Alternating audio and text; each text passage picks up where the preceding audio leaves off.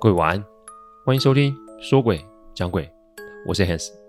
这二十几年来啊，我一脚踏入一个非常冷门及奇特的领域，每天都在处理各种客户端委托的问题。问题除了人以外，不可免的也有各种科学及逻辑所不能解释的案例。之所以会开这个音频，是想要与各位分享心存善念的重要性。你别以为鬼很可怕，因为在我看来，人心比鬼还让人恐惧。欢迎收听今天晚上的说鬼讲鬼。说鬼讲鬼音频制作都有一定的程序规范。每个个案分享都要客户的书面授权才可以开始整理、写稿、录音、试听、制作，因此每周只能录制一集，还请各位见谅。因为每个个案都代表客户与当事人的信任，因此也只有我自己可以全权的做整理与制作。我知道这样子的速度其实不快，但反正如果可行，我会做这行做一辈子，所以只要大家有时间，都欢迎各位的收听。开始之前啊，先跟大家讲一件事，其实每年到暑假，我都会提醒大家，人其实啊。是一个需要跟规律生活的生物。最近疫情又开始升温，这不是只跟天气有关，说穿了是因为我们的作息都有了一定程度的改变，睡眠时间变短，就寝时间变晚，既暴饮又暴食，人多的地方一直去，不论是哪一种，都会降低自身的免疫力。再就是因为热，所以就想要去溪边玩水。不论各位有没有宗教信仰，请在做任何的决定前，为您身边的人好好的思考。不要只是想满足自身的欲望，而就忘了其他人的安危，这是一个做人的基本原则。我们最近社会上出现了很多出事情的案例，我提醒大家，没事不要一直掺和别人的事情，更不要出言去评论或是发表个人的意见，因为那并不关我们的事情。再者，在您发表言论的同时，也是一个得罪当事人或是其他围观群众意见复合的风险。如果可以安静的观察就好。现在跟二十年前是不一样的，在网络上所有的东西都是可以被找到的。hence 不是不要各位只扫门前雪，莫管他人瓦上霜。我只是提醒各位不要轻忽人性中的黑暗面。你若自己的状况不稳定，请问你有想过你有那个时间或是能力去应对别人突如其来的恶意攻击吗？再提醒一次大家，最近发生了很多事，乱与不乱，我倒觉得是其次了，但请学会。保护好自己，因为一定有比评论别人更重要的人事物等着大家去守护。我花了一些时间做这些提醒，目的只有一个，希望大家可以平平安安。好，我们接着来讲。呃，提醒新的听众，这是下集哦，还没听过，请听八十九集，听完再回来听这一集哦。这个声音啊，才刚刚落下，我就听见门锁转动的声音。哦，这鬼还真嚣张啊！还可以在呛呛后直接转门啊！有阿纪在，你敢这样？但不对啊！以往阿纪都会气定神闲的做处理，但这一次他却是如临大敌的盯着门。赶门怕好亏啊！我没听错吧？阿基用闽南语跟我说：“把门打开。”现在阿基说：“对，打开，不然就会有事情发生。”好吧，那我就开吧。一开门，我腿都软了。我先讲一下小卓他家外围啊，是个院子。意思是大门离他们家客厅的这个门主门有十公尺的距离。那院子大门有一条石砖铺成的走道，这走道的这个时候走道的两旁各站了六名女子。先说她们都是做新娘的打扮，不过都是古装。但让我腿软的是，这十二名女子都是一身的白，然后每一个人都是用黑布套住他们的头，然后每一个都头低低的盯着地板。那正主是谁啊？我一看，哎，不是别人，就是小卓那冲动的二哥啊！小卓说啊，二哥那天带他回家之后，隔天回部队报到了，所以现在着了魔，也不让人意外嘛。二哥身着白色的长袍，然后呢，手先捧着那个那一张有脚印的遗像啊，然后发出那种不寒让人不寒而栗的声音，一直重复的说：“把女孩子交出来，不然我就要杀光你们全家的声音。”这一次面对十三个，再加上一个被附身的人，说实在话，我的脑袋啊一片空白，因为太吓人了。当这里没人了是吧？一次带十二个，你以为可以为所欲为，想怎么样就怎么样吗？我身后传来阿纪的声音，但我感觉那不是阿纪讲话的方式。我正想回头看，我的脑海传来一个庄严的声音：“小雷内，不用回头看，我今天来会会。”这拍咪呀，拍咪呀就是坏东西。我还不知道怎么回事哦。只见一下子，那十二个新娘的女鬼头套全部掉了下来。当然了，每个鬼的表情都很狰狞。接着，就看着一条发着黄光的绳索套在了小桌二哥的身上，但没成想，绳索没一下就断了。哎呦，看来这个附在二哥身上的家伙不是普通的。没关系，这样才有意思。收不了你，但我不代表不能伤你啊。我突然听到一股纸张飞动的声音。怪的是，那天晚上当下没有风，但只见满天黄色的符纸，然后都粘连到被附身小卓二哥的身上。只见他发出了一个痛苦的声音，接着接着，他手前抱着那张遗像就烧了起来。烧起来的时候，这十二名女鬼的头同时也冒出火光啊！顿时啊，尖叫声、咒骂声不绝于耳。小雷雷。跟着我念，我到现在还不都不记得我念的什么。不过最后一个字就是破，我倒是记得清清楚楚。我清醒之后啊，偌大的庭院只剩我跟小周二哥阿纪坐在我后面喘着气。他说太久没有请神上身了，有点招架不住。我起身啊，将全身冰凉的二哥拖进家中，把大家叫了起来。我跟阿纪累得跟够呛，只见一家人啊，在阿纪的指挥下烧水的烧水，摆阵的摆阵，点香的点香，反正从凌晨三点我们就再也没睡。我问阿纪说：“你请的什么神啊？”他无奈说：“哎，这一熬叫个供啊，他现在已经没什么力气了。我也很累，所以大概是早上十点多，我们两个去睡，这一觉睡到下午五点多我们才醒来。”阿纪跟我说：“晚上我们得出门，跟着鬼气找到对方的老巢啊。”不然将来还会有更多的人受害，所以看来这姨婆是死在这个家伙的手上。那十二个鬼新娘装扮，看来也是过往的受害者。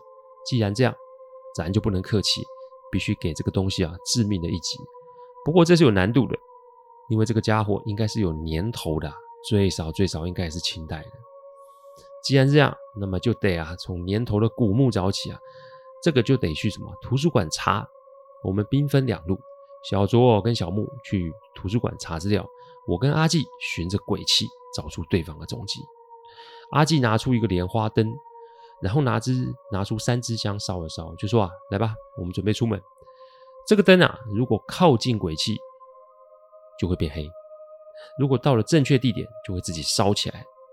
这个啊，好的一地方就是白天也可以用，不限定于晚上。小卓家其实是在半山腰。我们推测这家伙不会离我们太远，但这虽是座小山，但对我们两个来不轻松啊！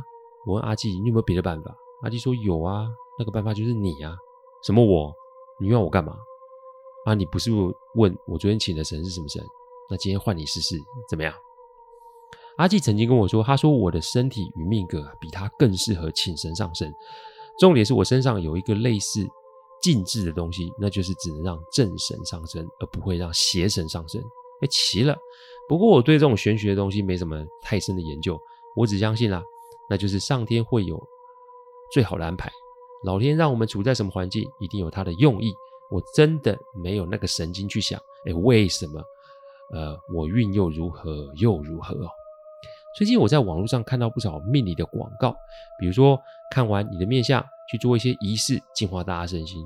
哎，我不会说这只是骗人的啦，或是敛财。但我提醒大家，要做不是不行，但你得先注意一件事，那就是如果可以先去庙里走走，跟正神求签，也是个不错的方法。正神会给我们指引，但一切都需要时间才会有办法显现出来。如果只是做个仪式就让你否极泰来，你建议要自己想想哦，因为天底下没有白吃的午餐。人呐、啊、的运是用钱或仪式买不到的，人的运是要用善心善行来积累。我言尽于此哦。最近我也收到一个听众，他写信给我说，他最近时运不济，想要用白魔法。这一段话就是送给你，记得善心善行的积累，才是改变你命运的至关的因子。我希望我的每一个听众都可以平安顺心，这就当成我做的一些小提醒。请各位要记在心中。好啊，要请来请吧，我也没什么想法，只要能让这个恶鬼不要再伤人就好。那十二个女鬼一直让我耿耿于怀啊。这十二个女鬼也许是正常人出身也说不定。这该不是跟小卓一样被这恶鬼给害了性命才是吧？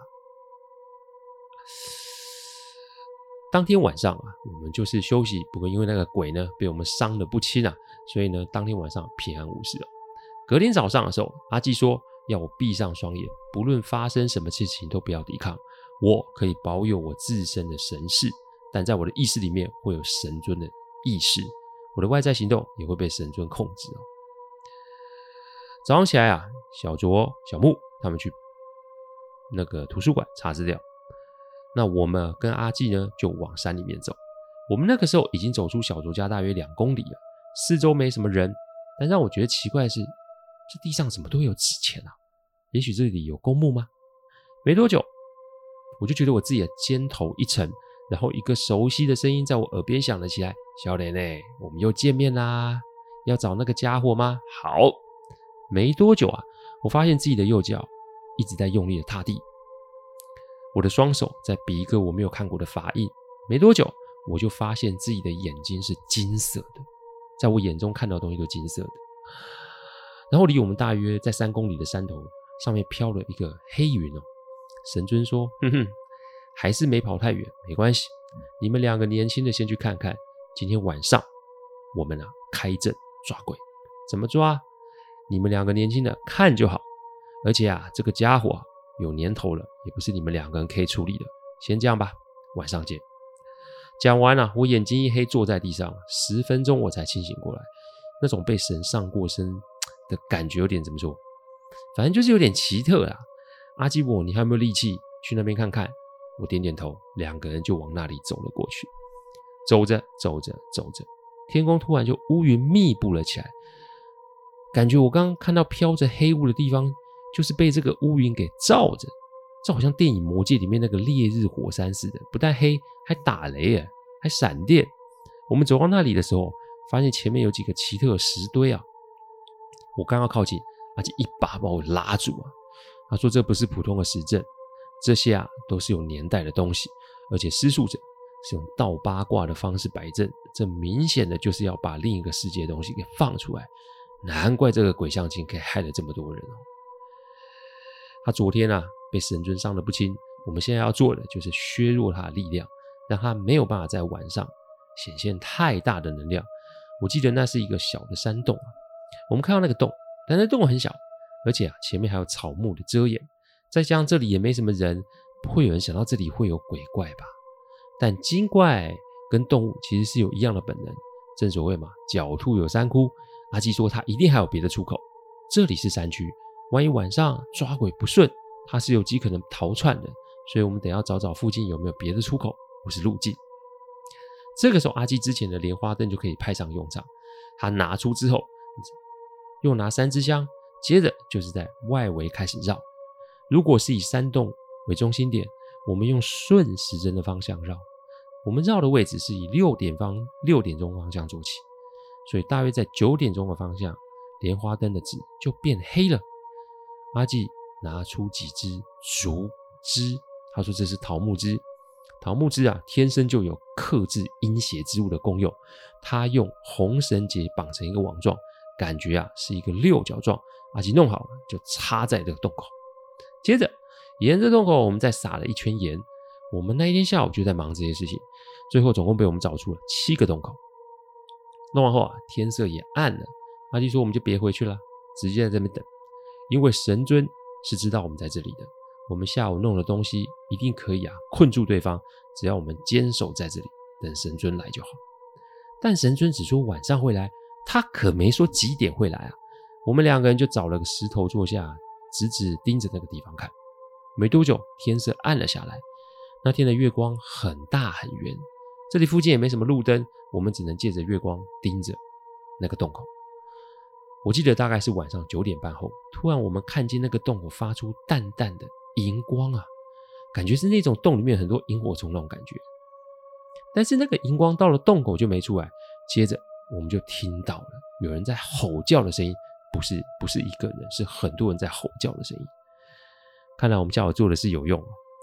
阿纪啊，静静的盯着那个地方，这个东西一定很久害的人可能不止十二条人命这么简单。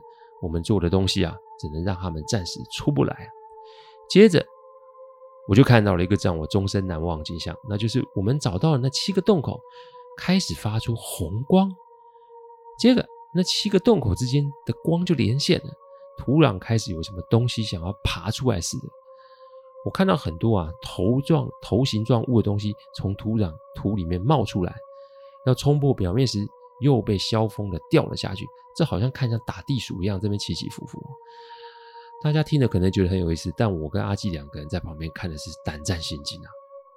因为我在想，我们如果没有先做好那七个结界，我们两个现在是什么下场？我想都不敢想。不是有说前面有些，呃，我们先找那个最初那个洞口吗？就是那个发出银绿光的洞口。这个时候，一个人脸从洞口露了出来，一看就是那个遗像上面那个男子。他脸上有明显被焦黑烧过的痕迹。我们离洞口大概二十公尺，所以照理来说，这个家伙应该是看不到我们才是。但他又开始那种断断续续的音调。我知道你们在这里，放我出来，不然我要杀光你们所有人。然后啊，开始就发出一些我们听不懂的语调啊，这感觉像是一种咒。阿基让着我，拉着我一直往后退。他说：“这个咒听久了，会让我们心神丧失啊。”感觉这个白面书生是要来个玉石俱焚，我们退远一点，会降低他的影响力。我要出来了，我们远远看着，其实可以看到这白面书生。我想我就叫他白面书生好了，已经爬出洞口半个身子了。但我感觉我们在那个七个洞的确做了结界，对着他产生一定的禁制。就在一片鬼哭神嚎中啊，眼看他就要爬出来了。那这个时候，我听到一个大铜锣“嘣”的声音，“嘣”。当这个声音响起，这个家伙啊，白面书生就暂停了爬出来的动作。他好像想要缩回去那个洞里。但这个时候，我的耳边响起了一个熟悉的声音：“小雷呢，没歪哦。”这禁制不错哦，这个休困。接下来让我来处理。一声又一声的“咚”的铜锣敲打声。接着我们就听到一堆人在走路的声音哦，但可以听到那种铃铃当当的声音，好像是有人在身上带着铃铛在走路。我一看，这不是八家将吗？相传啊，八家将又称为十家将，在神明出巡中扮演主神的护卫、随侍的角色。他们的职务是驱精、定神、除煞、保安、捉拿鬼魅。因此，担任家将的成员要开脸、着神服、戴神冠。褪去凡俗的身份，转化为神将。为了不让鬼魅啊识破家将是由人扮演，出阵中必须进口不语，出阵前必须坚守神明纪律，例如吃素、戒女色。那八家将是哪八家将啊？其实八只是一个惯称，出阵成员人数不一，但是基于啊成员任务是由范谢将军，也就是七爷八爷来执行捉拿。甘柳将军执行刑罚，再由四神春夏秋冬拷问，这样就有八位。八家将开脸威严阴森，瞠目怒视，头戴盔帽，身穿法服，足踏草鞋，外手执扇，内手拿各类法器令牌。不但能震慑阴司，也有警训世间的意思。有时八家将会增列黑旗将军，手握黑旗作为开路之神。哇，也是人生第一次看到声势这么浩大的八家将啊！不过应该是说第一次亲眼看到八家将在处理这种事情哦。小人呢，唔通对来，不要跟来，在这边看就好。收尾的事情还是要你们来处处理哦。只见啊，八家将就往那里走了过去。接着我们就看见一阵巨大的白光，然后就听到神将怒喊及打击的声音，当然了，也不乏鬼哭神嚎的声音。阿纪说啊，这就是俗称啊神仙打架。我们听听，在原地等候指令就好，不要过于好奇，因为看多了也不见得是什么好事。这样子打打杀杀过了一个小时吧，熟悉的脚步声又从那边传了过来，看来是完成了。这个时候我耳边传来神尊的声音：“小雷雷，我们做完喽，接下来就让你们过去收拾现场。你旁边的这个朋友知道怎么做，我们以后还有机会可以见面哦，好好的走这条人生路。”上天给你这个机缘是有目的的，不要多想，好好做人，好好做事。下次见。接着啊，我就看到那几个历经大战的八家将经过了我们的身边，可能在最后的竟然是那个黑面书生啊！他已经不是白面了，他像是被关在一个古代牢车里的东西里面，他依然面目狰狞，在那边乱叫。那十二个女鬼呢？看来刚刚神尊讲要收拾现场，应该就指的是他们吧。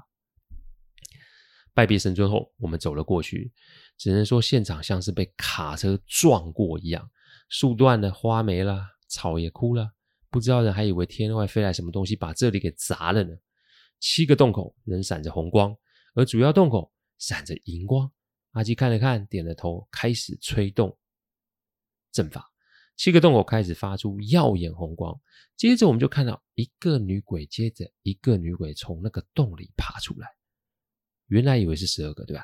但没想到我们想的太简单，因为足足从洞里面爬出来了七十六个。每个女鬼身上的衣服不尽相同，看来这个白面书生是害了不少人啊。阿基点了点，确定是这个数目。他看着我说：“你身上有多少钱？现在吗？不是的。”我是说，你可以凑到多少钱？我说你要干嘛？阿基说，这么多鬼在这边，要一个一个度化，太难了。直接的方式就是直接盖庙祭拜他们，让他们可以在这里安息兼休息。中型的庙就好，不用有大庙的规格。不过这个他就不知道怎么处理，只能把这个事情交给我办。但既然是好事，就尽力而为嘛。还好我的客户们某些是知道，甚至是有参与过我处理这类案子的经历。大概一个小时内，我们便在七十六个鬼魂的见证下，我们决议半年内就可以在这边把庙给盖好，因为募款很顺利哦。希望这群鬼不要到处害人，让自己有一个机会，让自己有个落脚处。讲完后，阿纪拿出香，朝着七十六个鬼拜了三拜，然后呢，我们又看着一个一个鬼就这么的爬回洞里去了。半年后，新庙落成，好在客户们帮忙，庙盖得不错。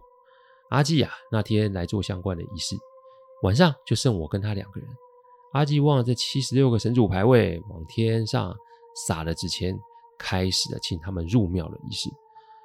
我又看见一个一个女鬼从洞里出来，然后一个一个走向神主牌里面。弄完了，凌晨五点半，我们两个坐在庙的前面抽着烟啊，我的两只脚、两只手其实都没什么知觉了。阿纪啊。阿纪静静的盯着这片山景看，他突然跟我说：“哎，这里我们不可能常来啊，所以要找一个跟他们有缘分的人。”正当我们还在想要找谁的时候，一个女孩子的声音传了过来。我们一看，这不小卓吗？小卓说：“他昨天晚上梦到了七十六个姐姐来找他，请托他接下这份工作，不必每日烧香那么虔诚，但每逢初一十五都请他要记得来烧香打扫一下庙，这样就好。”我跟阿纪以为，原本以为小卓不会答应，但没成想他真的答应了。直到现在，小卓都已经是三个孩子的妈了。她虽然没有办法天天去，但每三天她都会带着自己的孩子去拜这些姐姐。孩子们也因为这七十六个姐姐的保佑啊，过得非常顺利。小卓的二哥后来退伍，也加入了这个行列。我想他们都找到了属于自己生命里面的那个休息站。只能说。他们跟这七十六个女鬼有缘，这个案子也就这样结束。但我们仍没有找出是谁搞出鬼媒婆这种缺德的事啊！说实在话，直至今日，我跟阿纪仍没有放弃要找到那个人，因为白面书生是要结婚的那个，那鬼媒婆是怎么来的？小说一波的死因有太多的未解之谜，也许我们将来会找到答案，但这个案子就先到这里就结束。